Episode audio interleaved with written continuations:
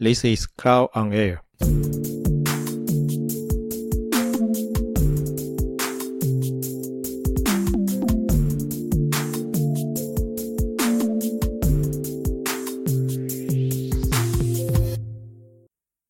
有一间公司叫做快乐公司，这间公司员工上班时彼此合作，老板也愿意让员工发挥创意，大家都非常快乐的在工作。还有一间叫做不快乐公司，在这上班的员工都不受公司信任，也害怕在工作上做了多余的事情，做错了还会受到老板责骂。如果把这两间公司做比较，你觉得哪间公司比较赚钱呢？你的答案是选择快乐公司吗？其实我不知道你的答案是什么，不过我猜你选择的是这个答案。麦克布西在二零一八年的 TED 演说里分享了一份调查报告，内容指出快乐公司的营运绩效比较好。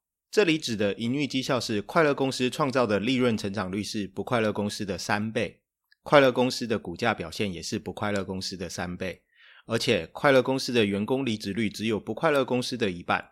这份报告访问了全美许多产业与不同职位的员工，包括了执行长、警察、卡车司机、厨师、工程师，基本上就是调查了所有产业有在工作的人。快乐公司的营运绩效比不快乐公司好，似乎是一件理所当然的事情。但是，快乐公司到底代表什么意思呢？Google 提供超多优质福利给员工，免费午餐和喝不完的咖啡，这些已经是普通到不行的福利。假如你在 Google 上班，觉得工作压力太大的时候，随时就去冥想室放松一下。上班时间想跟同事来一场乒乓球对决，或是享受三十分钟一节按摩，通常也不会有人阻止你。我曾经服务过的几间公司也提供不错的员工福利，像是免费的瑜伽课，每个月有一千元额度让我用在跟运动相关的消费。你的公司提供哪些令人羡慕的福利呢？我还蛮想知道的。越来越多公司愿意提供这些福利，但是员工每天就能开开心心的来上班吗？我再跟你分享一个早期在台湾雅虎上班的经验感受。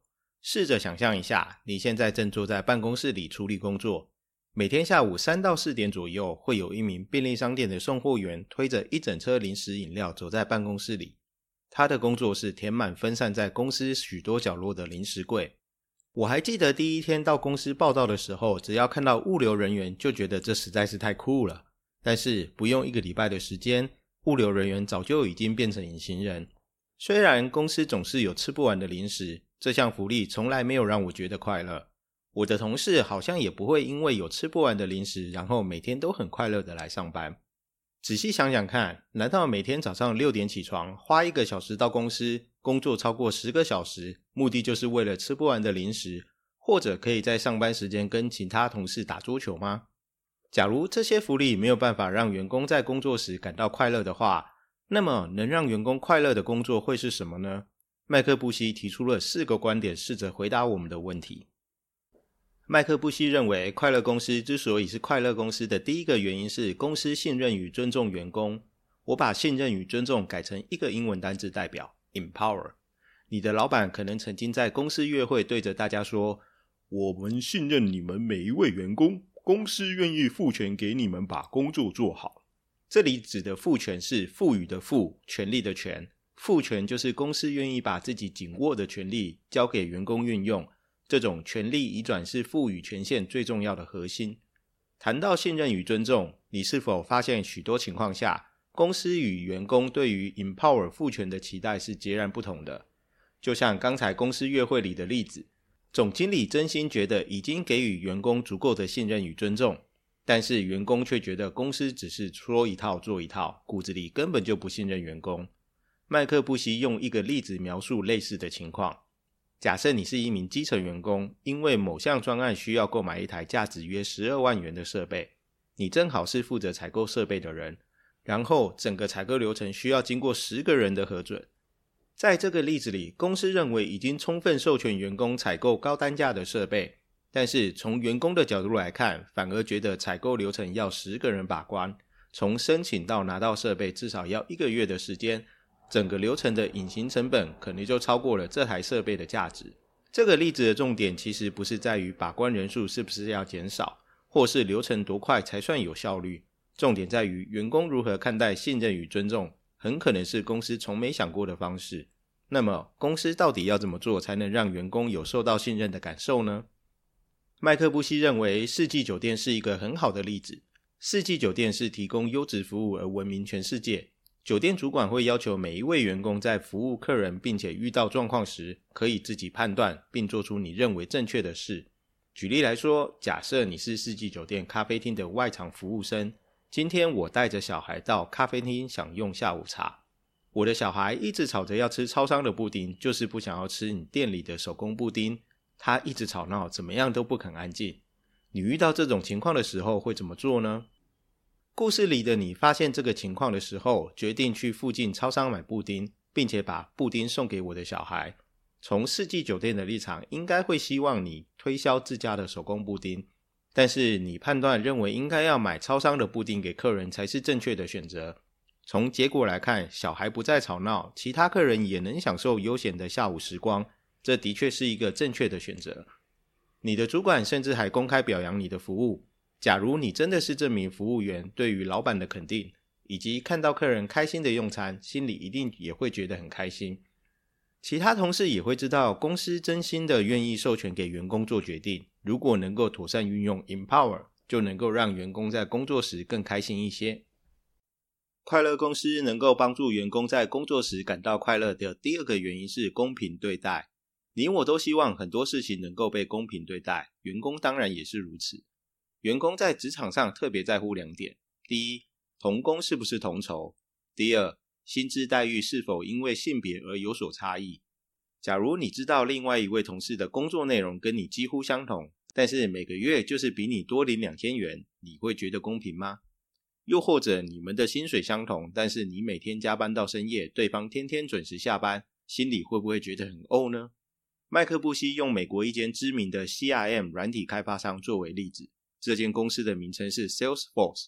这个案例里面，Salesforce 高层发现了同工不同酬的情况非常的普遍，而且薪资待遇会因为性别差异有明显的落差。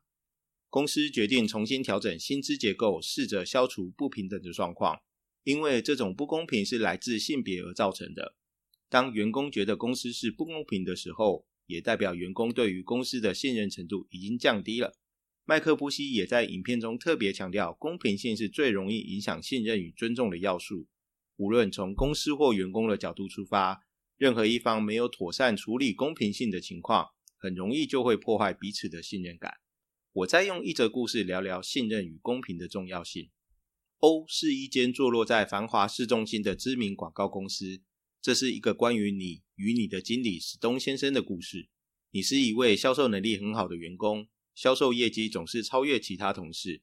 你的热情以及永远以客户为优先的态度，帮助你获得许多客户的尊重和同事的青睐。不过，史东是一位被权力和个人利益驱使的部门主管，他不会表扬你做出的贡献，相反的。他将你的成功视为对他自己地位的威胁，所以史东营造出一种恶劣的工作环境，就是为了让你的努力总是被低估，甚至被破坏。史东经理经常会抢夺你的功劳，作为自己的成就，并向公司高层邀功。他也会跟公司高层贬低你的工作表现。最令你感到厌恶的是，他甚至故意隐瞒重要资讯，或者是时常将即将到期的专案丢给你接手处理。过去三年下来，你面对史东先生的各种不公平对待，已经让你对工作和这间公司的热情慢慢消磨殆尽了。不过，这次你负责一项专案是一个千载难逢的好机会，能帮助你成为公司销售主管。因此，你全心全力投入在这项专案之中，每天努力的工作，确保进度与工作品质。史东经理当然也知道这项专案是多么重要，他被贪婪欲望驱使着。不断的做出许多小动作干预你，他会背着你偷偷联系客户，并提供他们更好的交易条件。客户确实也被更好的报价所吸引，决定取消与你达成的共识。这件事情传到了执行长的耳中，公司立刻展开了调查，结果清楚揭露了史东先生各种卑鄙手段。史东也被公司迅速开除了，而你终于获得了应有的认可，被提拔成为部门主管。执行长与你还联手实施新的政策，确保每一位销售业务都能获得他们应得的认可。这则故事带出了第三个帮助员工在工作时感到快乐的原因：聆听。你可能学过一些关于聆听的技巧，像是一定要诚恳的看着对方的双眼，仔细的听对方说的每一句话，又或者是要重复说出对方的关键内容，让对方觉得你真的听得进去。相信我，这些技巧并不会帮助你成为一位更棒的聆听者，只会让对方觉得你的表情很生硬，甚至很滑稽。聆听不是从外在行为表现，而是从心态做起的。当你与别人交谈时，只要保持足够的好奇心。这份好奇心会让你从对方说出的内容中听出还有哪些细节或资讯是你还想要知道的。好奇心也会帮助你找出可以接续的话题，让彼此的对话持续进行。当你在餐厅跟同事抱怨主管对你做出的各种鸟事，你可以很清楚地判断出对方是否有认真在听你说话。员工同样也很清楚公司是否愿意聆听员工的声音。如果缺少了聆听，你与公司之间就不是对话，只是你自己独自发出声音而已。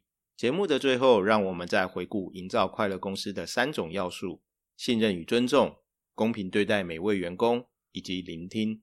无论你是一名基层员工，或是公司的高阶主管，你对待其他人的方式会定义你的同事有怎么样的工作体验。这个世界已经被许多家伙弄得乱七八糟了。如果你愿意做出改变，并且成为一位更好的人。请为了你的信念，为了你的目的而做出改变。如果你发现你的公司不是跟你一样愿意赌上一切，让公司环境变得更好，那么你可能要想想是否应该要换个地方工作了。本集的企划、监制和音乐是由云端放送电台制作出品。我是节目的制作人和主持人。想要留言可以从 Apple Podcast、Facebook 粉丝专业或 Instagram 完成。连接也已经放在节目资讯栏里头。再次感谢你的收听，我们下集见。